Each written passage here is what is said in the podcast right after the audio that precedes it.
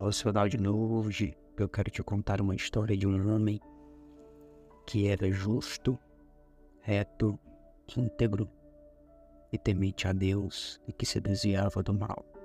Este homem era Jó.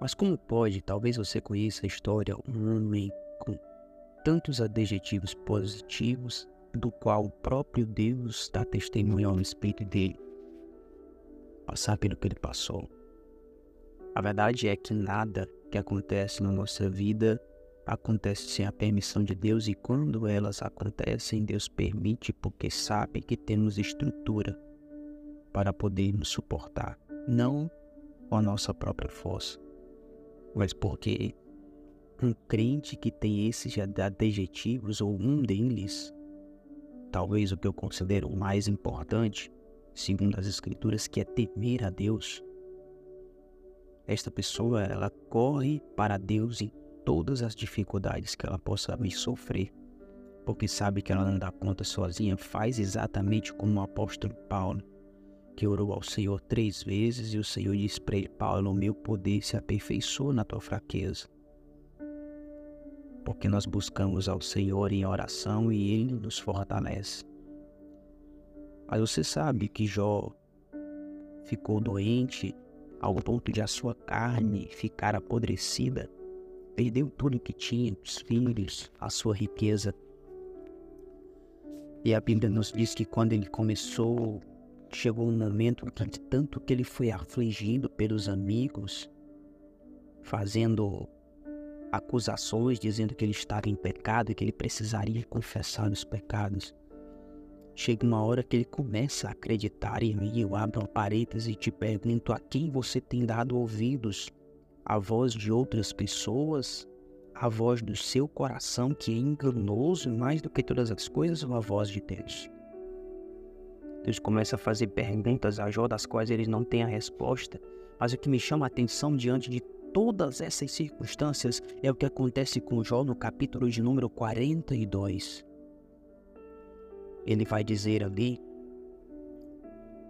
o seguinte: Senhor, perdoa-me porque eu falava sobre coisas das quais eu não sabia.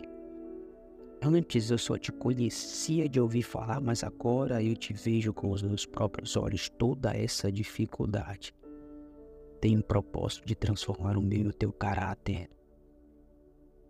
e nos fazermos prontos para recebermos aquilo que o Senhor quer nos entregar Deus tem uma porção dobrada e diferenciada de poder, de autoridade, de unção sobre a minha, sobre a tua vida.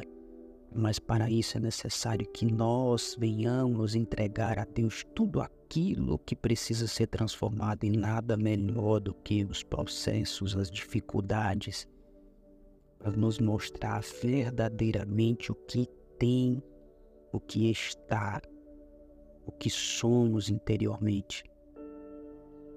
Uma coisa eu sei, tudo isso vai passar e nós cantaremos o hino da vitória, nós glorificaremos a Deus.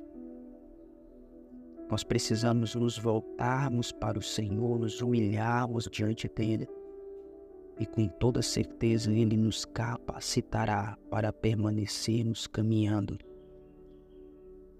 Pode até parecer que estamos sós, mas na verdade o Senhor está nos carregando em seus braços. Permaneça firme, confiando no Senhor, apresentando a Ele as suas angústias e temores. E com certeza Ele derramará sobre a tua vida a paz que excede todo entendimento. E se porventura vierem sentimentos, pensamentos de desistência, Coloca diante do Senhor a tua vida, porque com toda certeza, com certeza absoluta, Ele te fortalecerá. O Senhor, nosso Deus, está nos aperfeiçoando e logo cantaremos o hino da vitória. Me permita orar por você, Pai, em nome de Jesus. Eu não sei quem vai ouvir este devocional de hoje, mas eu quero te suplicar em nome de Jesus que o Senhor dê força, dê ânimo, mas que acima de tudo, Que cada pessoa que esteja ouvindo reconheça a necessidade de se apresentar, de apresentar diante do Senhor as suas angústias. Que entenda que se porventura ainda estão caminhando de pé, é porque até aqui o Senhor tem sustentado, porque quantas e quantas vezes já não passou na mente deles a vontade de desistir. E se nós olharmos e fizermos como disse Jeremias em Lamentações capítulo 3, versículo 21, trazermos à memória aquilo que nos dá esperança, nós veremos quantas coisas maravilhosas o Senhor já fez por nós. Ajuda-nos a permanecermos firmes, a andarmos em fidelidade para com o Senhor. Abençoa o nosso dia e nos direciona. Essa é a minha oração em nome de Jesus. Amém.